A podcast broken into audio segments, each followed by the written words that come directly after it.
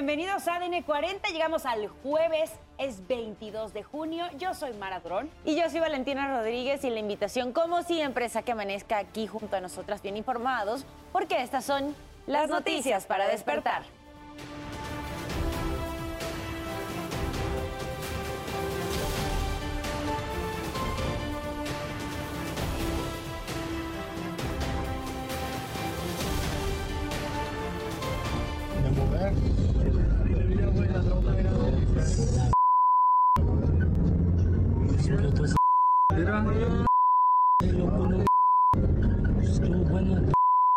Se registró una carambola en una carretera de Jalisco que dejó cinco muertos y 14 lesionados. Entre las víctimas se encuentra la ex regidora de Guadalajara, Luz Agrario González. Autoridades capitalinas activan la alerta naranja por las temperaturas superiores a los 30 grados centígrados que se sentirán hoy en 13 alcaldías. Se registró una explosión en la refinería de Dos Bocas, Tabasco, tras derrame de combustible que transportaba una pipa. Vinculan a proceso a la jueza de Veracruz, Angélica Sánchez, por tráfico de influencias. Un ex empleado de Ocean Gate fue despedido por denunciar fallas catastróficas en el sumergible Titan en 2018 y que ahora se encuentra no localizado. No se pierda más adelante la buena noticia del día. Le mostraremos a los alumnos de la Ciudad de México que mostrarán su ingenio en una competencia internacional. Es para desarrollar vehículos todoterreno. ¿Y qué pasó durante la madrugada de este jueves? Nos los cuentas tú, Oscar Mendoza. Adelante, muy buenos días. ¿Qué tal? ¿Cómo están? Muy buenos días. Les saludo con mucho gusto. El día de ayer, por la noche, desafortunadamente, un hombre de la tercera edad perdió la vida. Esto debido a que le cayó pues parte de un tapial de una construcción que se encontraba en el quinto piso de un inmueble ubicado sobre la avenida Cuauhtémoc número 47. Eh, pues en este lugar, pues este hombre desafortunadamente transitaba por este sitio, eh, pues quedó inconsciente, inconsciente. Minutos más tarde falleció en este sitio. Al lugar acudieron paramédicos, sin embargo, pues ya nada pudieron hacer eh, por este hombre, el cual pues ya no contaba con signos vitales. El inmueble pues fue clausurado, fue acordonada esta zona mientras trabajaban los servicios de emergencia. pues esto fue lo que ocurrió en esta zona de la alcaldía Cuauhtémoc. Ahora vámonos hacia la zona de Tlalpan, allá en la unidad habitacional Tenorios, pues fue alrededor de las y media de la noche cuando vecinos escucharon una explosión. Se trataba pues de una variación de alto voltaje en el cableado que suministra la energía eléctrica, pues aparte de esta colonia, pues eh, decenas de familias se quedaron sin luz. Eh, llamaron a los servicios de emergencia, a este sitio acudieron personal de la Comisión Federal de Electricidad, los cuales pues rápidamente intentaron pues eh, restablecer el suministro. Sin embargo, pues la tensión era tan alta que ocasionó varias explosiones en este sitio, pues evitando que se eh, sustituyera pues este suministro eléctrico. Pues eh, después de varios minutos la tensión disminuyó y fue entonces cuando pudieron regresar la luz a estos vecinos de esta zona de la alcaldía Tlalpal. Por lo pronto, pues esto fue parte de lo más importante que ocurrió durante esta madrugada en nuestra guardia nocturna. Que tengan excelente mañana. Buenos días. Oscar, muchísimas gracias por el reporte. Queremos invitarlos también a que visiten nuestro sitio web que es www.adn40.mx. Aquí podrá encontrar toda la información que necesite y en el momento que la requiera. Las condiciones en nuestro país todavía seguimos bajo los efectos de la onda de calor, por lo que todavía 20 estados de la República van a alcanzar temperaturas superiores a los 40 grados Celsius. Importante tener en cuenta las altas temperaturas que van a seguir presentes en la República Mexicana. Tenemos, por otra parte, una serie de fenómenos que es un canal de baja presión que recorre desde el norte, el occidente, en, está en el sur, otro más en el sureste de nuestro país, que estos sistemas podrían provocar, principalmente para el norte, algunos vientos. Para el sureste se esperan algunas lluvias dispersas con actividad eléctrica y es porque este canal de baja presión se combina con la onda tropical número 6 que estará ubicándose para este jueves en el sur de la península de Yucatán. Este fenómeno estará provocando en el sureste, les recuerdo, algunas lluvias dispersas. Téngalo en cuenta. En ADN 40 evolucionamos y queremos estar más cerca de usted. Por eso lo invito a reportar a través de todas nuestras redes sociales con el hashtag Ciudadano en Tiempo Real cualquier denuncia, reporte o situación que le inquiete. A través de redes sociales denunciaron un bache mal reparado que nuevamente se abrió.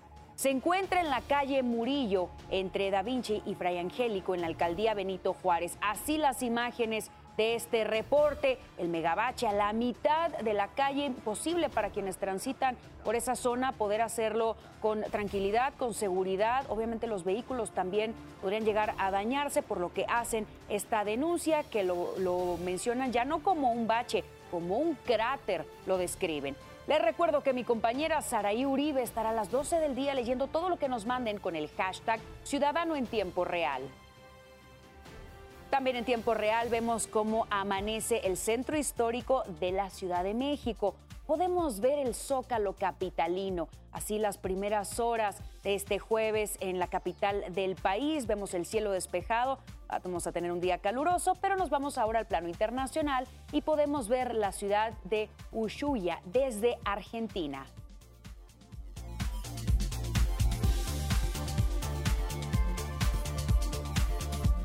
Son las 5.36 minutos de la mañana. Seguimos con la información. Vámonos con este resumen. En Sinaloa, un padre de familia ingresó furioso a una secundaria de Culiacán y golpeó a un prefecto. La subsecretaria de Educación Básica en Sinaloa informó que el hombre ingresó al plantel molesto porque un día antes una alumna golpeó en la cabeza a su hijo, por lo que acudió al plantel a defenderlo. Al interior se encontró al prefecto, quien intentó dialogar con este hombre. Tampoco contuvo su enojo y lo golpeó. Además, desmintió que estuviera armado y que el prefecto ya presentó una denuncia formal ante las autoridades. En LOR secundarias. A ver si eres muy bravo ahora, no, como para pegarle a sus compañeros. Mi amor, te vas a meter en problemas. Tranquila. Yo te entiendo, pero tranquila. No, no, yo lo voy a subir a la red. ¿El viejo ese? ¿Quién es ese? ¿Un padre de familia? ¿Es padre de familia nomás? Sí. No, es un padre de familia. Los padres golpeadores. Véanlos bien, véanlos bien. Porque si van a sus escuelas ya saben qué clase de papás se van a enfrentar. Los niños mexicanos clasificados para asistir a la edición número 64 de la Olimpiada Internacional de Matemáticas no recibirán apoyo por parte del gobierno federal. Sin embargo, los estudiantes reciben apoyo de instituciones chinas para asistir a la competencia que se realizará en Tokio del 3 al 13 de julio. Murió el conductor de la camioneta Mercedes-Benz negra, quien el miércoles recibió un impacto de bala en la cabeza en el estacionamiento de un restaurante de hamburguesas de la colonia Juárez en la alcaldía Cuauhtémoc. La víctima fue identificada como Alan Marcos, de 23 años de edad, quien trabajaba en una notaría y se iba a reunir con un cliente en el edificio de Reforma 222, a unos metros donde ocurrió el incidente. El joven iba acompañado por un adolescente de 16 años quien resultó lesionado en el brazo. Las dos personas implicadas en este delito son Gerardo Abraham P., de 28 años, y Luis Fernando R., de 39 años. Los sujetos fueron detenidos por oficiales de la Secretaría de Seguridad Ciudadana tras una persecución en circuito interior e insurgentes norte. Ambos enfrentarán cargos por homicidio y tentativa de homicidio. Al menos 30 personas heridas dejó una explosión de gas en el quinto distrito de París, Francia. De acuerdo con las autoridades, el estallido ocurrió en un edificio antiguo de dos plantas cerca de la Paris American Academy. Se reportan daños materiales a otras edificaciones. Como medida de precaución se implementó un dispositivo de seguridad y se pidió a la población, por favor, no acercarse a la zona del incendio. Siete de los heridos son reportados en estado crítico.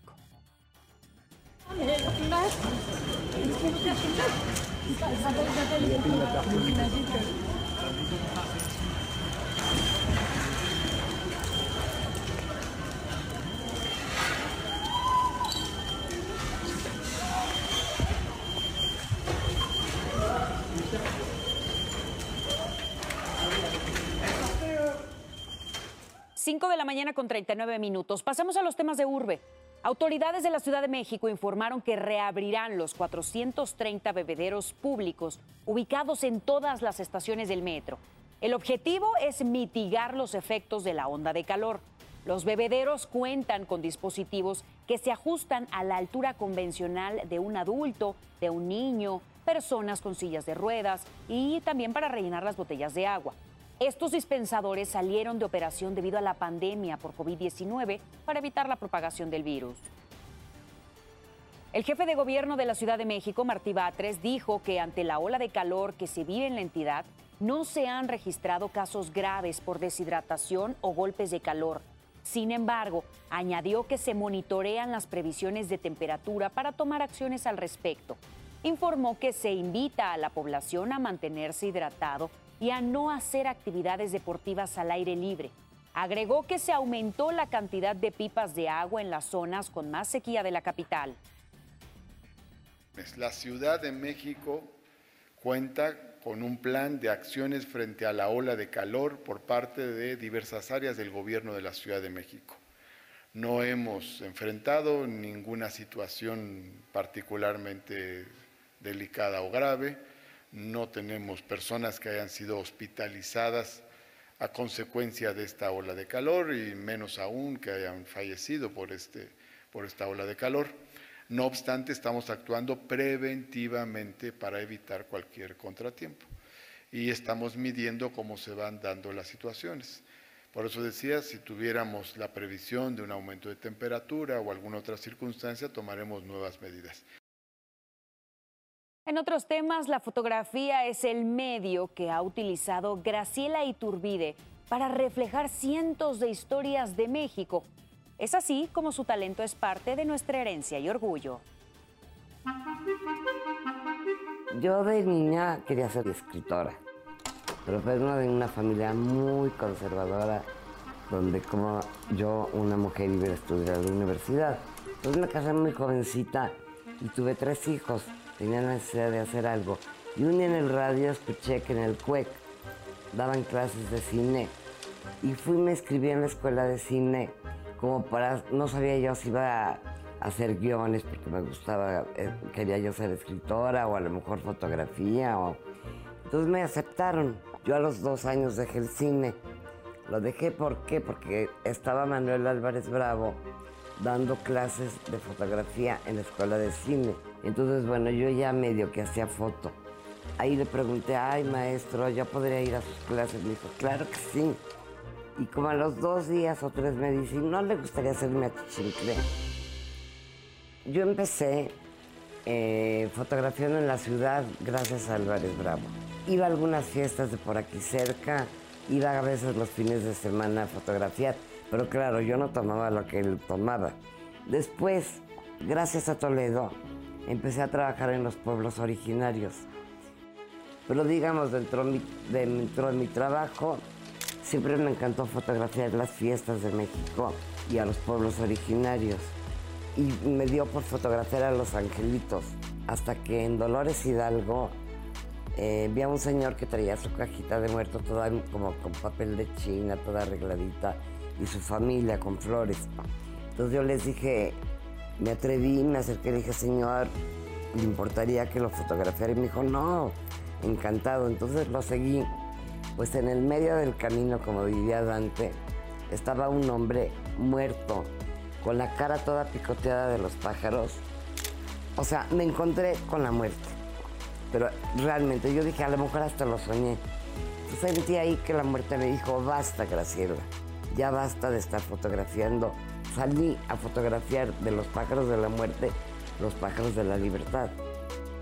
Cuando hago retratos tengo que tener mucha complicidad con la gente. Y cuando la tengo me encantan los retratos que hago. Y ahora estoy en la lava, en los volcanes, en el paisaje, en las piedras. Pues ahora estoy en los volcanes en Lanzarote, que ya fui dos veces, una vez, una vez a La Palma, para ver cómo la la, lava destruyó las casas y ahora voy a ir al Paricutín para ver cómo la iglesia está llena de lava. Entonces estoy feliz, estoy feliz porque llegué como al principio del mundo y el fin del mundo. Estoy enamorada de la fotografía porque es, como te dije, la cámara es un pretexto para conocer la cultura de todas partes.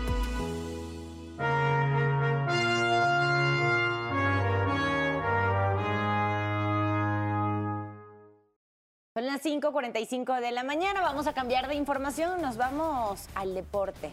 Lo sabremos en las siguientes breves. Arrancamos con la información deportiva para despertar. Por fin, tras un mes de incertidumbre, el director técnico brasileño Andrés Jardine es presentado oficialmente como nuevo estratega del Nido de Cuapa.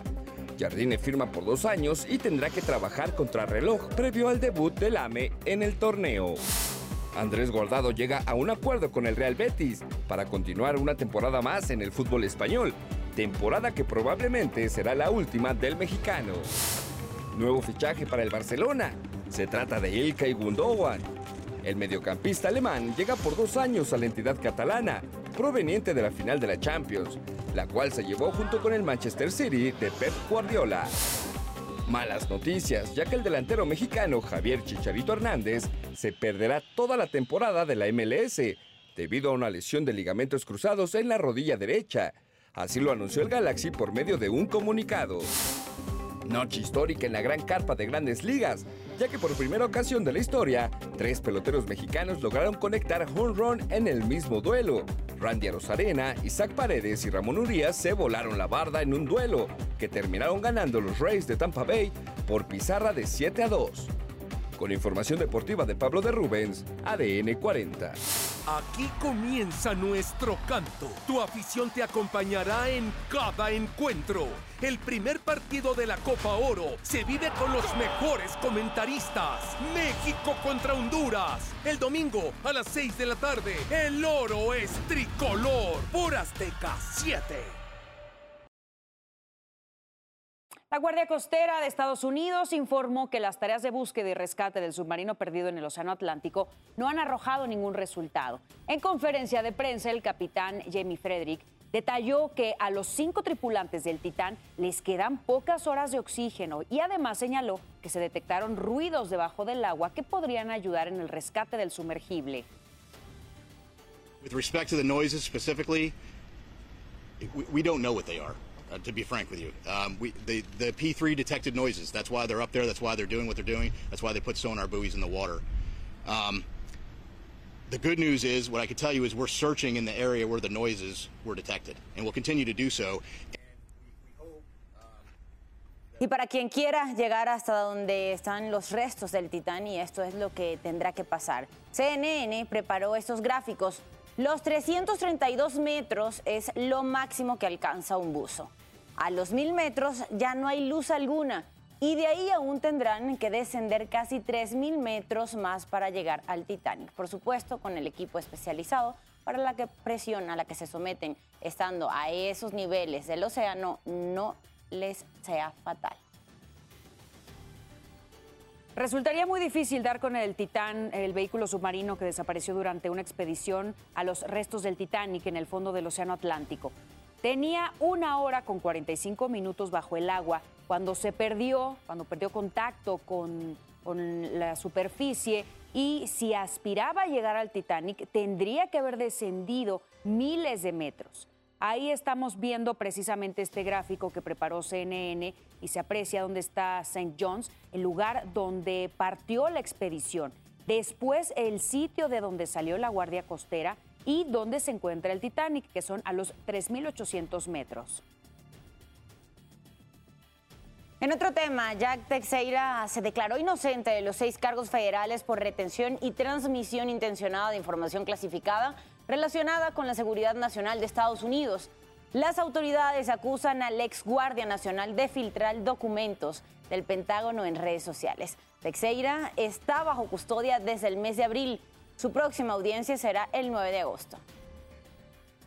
Se registró una explosión y un incendio en una refinería, la más grande de Rumanía.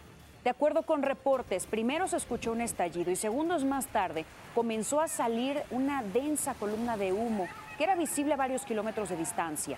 No hubo víctimas mortales, solamente se registraron daños materiales. Las autoridades informaron que no hay riesgo de sustancias tóxicas en el aire. Gran Bretaña, Estados Unidos y la Unión Europea prometieron una ayuda adicional de millones de dólares para reconstruir Ucrania. El primer ministro del Reino Unido, Rishi Sunak, expresó y dijo que en un marco para tratar de estimular las empresas a invertir en Ucrania y allanar el camino para reducir el riesgo de inversión en aquel país. Por su parte, Ucrania busca hasta 40 mil millones de dólares para financiar la primera parte de un plan Marshall verde para reconstruir su economía. Usted ya está bien informado y con todos los datos que necesita saber antes de salir de casa. Manténgase conectado en todas nuestras plataformas. ADN 40, siempre conmigo.